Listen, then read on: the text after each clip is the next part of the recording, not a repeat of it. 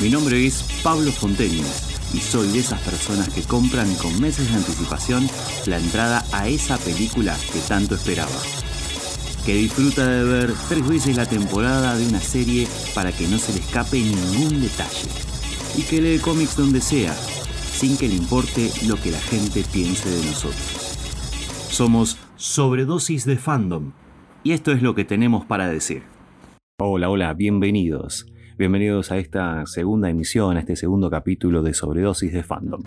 Mi nombre es Pablo Fonteñez y en esta oportunidad tenemos para hablar de el primer vistazo al Batman de Robert Pattinson.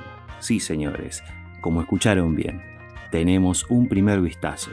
Los que no se enteraron todavía, tenemos cuenta en Instagram igual que el programa, sobredosis de fandom todo junto y nos van a encontrar. Ahí subí el video, así que mientras me están escuchando pueden entrar rápidamente a Instagram si todavía no vieron ese video y verlo desde la cuenta oficial de este podcast.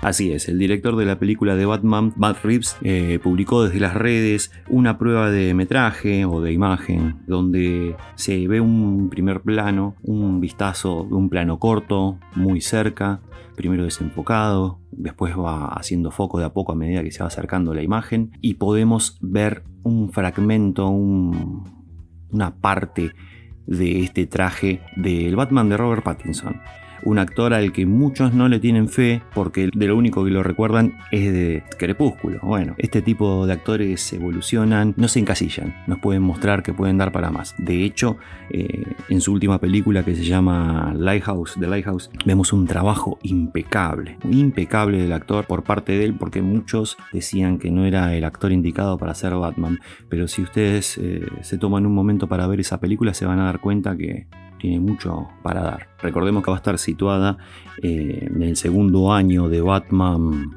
como tal, en su segundo año combatiendo el crimen en Ciudad Gótica. Eh, se va a demostrar eh, mucha de su parte detectivesca, vamos a llamarla. Una parte que no se muestra mucho en el cine de Batman es un gran detective en los cómics y en las series animadas. Así que vamos a poder verlo. Yo estoy haciendo ruido con la virome, no me doy cuenta, sacudo por la emoción, por la emoción de contarles todo lo que pude ver, todo lo que pude eh, leer de algunos, de algunos fanáticos que también hicieron eh, posteos, eh, hicieron videos, que hablaron y buscaron referencias en este video de casi un minuto donde vemos este, esta imagen. Muchos hablan de que Robert Pattinson no tiene el físico para interpretar a Batman eh, porque hacen comparaciones con sus predecesores, Christian Bale y Ben Affleck. Ben Affleck se imponía con el físico, era gigante, pero no recuerdan que Michael Keaton, George Clooney tampoco tenían ese físico y sin embargo, bueno, George Clooney no olvidémoslo, pero Michael Keaton prácticamente fue un icono en su época. Vamos a empezar a analizar este videoclip que nos ha dejado el director. Y vamos a ir por orden de aparición, o sea, como fue sucediendo el video, yo lo voy a ir describiendo. Empieza en un tono oscuro, negro, donde se escucha parte de lo que seguramente va a ser la banda de sonido. Puede decir que es muy parecida a la marcha imperial de Star Wars. Empieza a aparecer la luz y tiene un tono rojizo. ¿Y por qué el tono rojizo? Quizás eh, es para disimular los colores que todavía no quiere mostrarlos. Capaz que eh, se hablaba mucho de que iba a ser gris y azul, rememorando el antiguo traje de, de los cómics, pero también eh, el, director estuvo subiendo algunos cómics, mostrando muchos de los cómics que le gustaban o que quizás iba a tener como referencia para la película, que eran Año 1, El Largo Halloween y Victoria Oscura. Y si nos enfocamos en ese cómic, en el último que estoy nombrando, que es Victoria Oscura del 2008, eh, con un guion de Jeff Loeb y Tim Sales en los dibujos, podemos ver que su portada muestra un fondo negro y un Batman en rojo. Ese juego de luz y sombra, pero en vez de que eh, sea blanco y negro, es negro y rojo. Entonces será una pequeña referencia a lo que estamos por ver.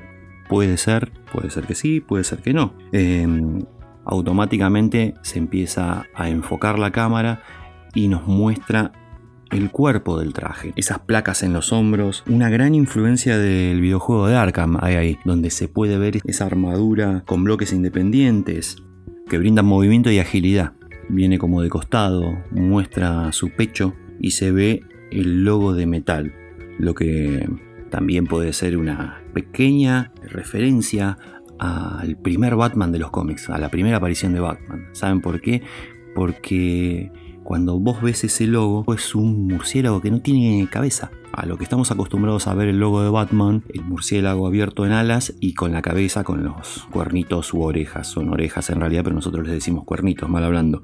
Y o oh casualidad que el primer dibujo de Batman, o sea, su primera aparición en los cómics, el logo que tiene en el pecho justamente no tiene tampoco cabeza ese murciélago, son solamente las alas del murciélago. También se ve eh, que es de metal, con una forma extraña, se nota que está incrustado en el pecho. ¿Qué será? ¿Un gadget? ¿Será que los desprende como lo hace el Robin de Titans en la nueva serie? Que él saca su R y la como una estrella ninja.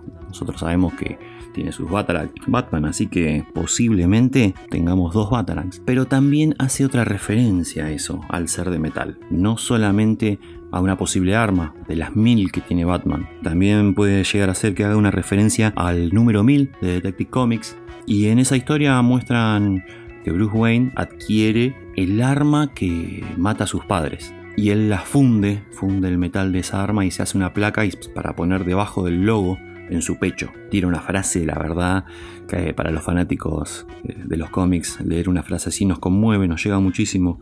El, al fundir esta, esta arma y hacer la placa, dice, será el mismo metal que rompió mi corazón de niño el que va a proteger mi corazón de hombre. ¡Wow! ¡Wow! La verdad que eh, si el director va por ese camino, me pongo de pie y lo aplaudo. Increíble. El plano empieza a subir lentamente, donde se ve el movimiento de esas placas que los protegen y se empieza a ver la capa y la máscara. Dicho sea de paso, muchos decían que posiblemente la máscara se le vean los ojos blancos al mejor estilo Deadpool del cine, pero no, se le ven los ojos. Se le ven los ojos y hay un cuello eh, protector que es una clara referencia a la historia del caballero blanco, un cuello alto que acompaña esa capa y se puede ver que la máscara es solo de cuero, pero no creo que sea solo de cuero, tiene que tener algún recubrimiento, porque de hecho cuando empieza a enfocar mejor el rostro se puede ver sobre la ceja izquierda una bolladura, se ven costuras también, pero esa sola la superficie. El plano no sube lo suficiente para, para mostrar eh, las orejas de murciélago, los cuernos en este caso para, para el traje, y queda esa, esa duda de decir, che, ¿serán cortos o serán largos? Tenemos que esperar un poquitito más para ver. Yo espero realmente que sean largos, largos como lo muestra el traje del, del Batman de Arkham del videojuego, porque queda muy bien y es algo que no se usó todavía en el cine y quedaría muy bueno. La verdad que quedaría muy, muy bueno.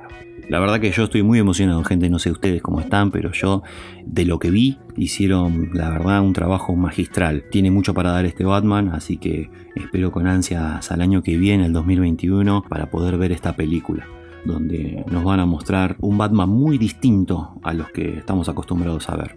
No vamos a ver orígenes, se va a concentrar en mostrar, eh, como ya dije al principio, esa parte de detective que muy pocos se atrevieron a mostrar en el cine. El Batman de Ben Affleck mostró un poco esa, esa parte de investigación, cuando te la mezclaban con un poco de entrenamiento en la baticueva, cómo exploraba e investigaba con la kriptonita para atacar a Superman. Pero también creo que se va a mostrar otra faceta de detective de Batman, más de esas películas donde hay investigadores privados. Bueno, se va a ver más a fondo esa faceta de Batman que no se ve muy seguido que solo podemos ver en cómics y en series animadas. Así que nada, gente, es todo por hoy. Espero que les haya gustado este podcast. Espero que lo disfruten, que lo compartan con sus amigos para que todos puedan escucharlo.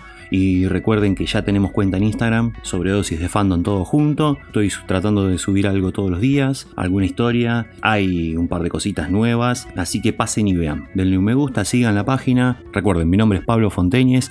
Buena vida, chao.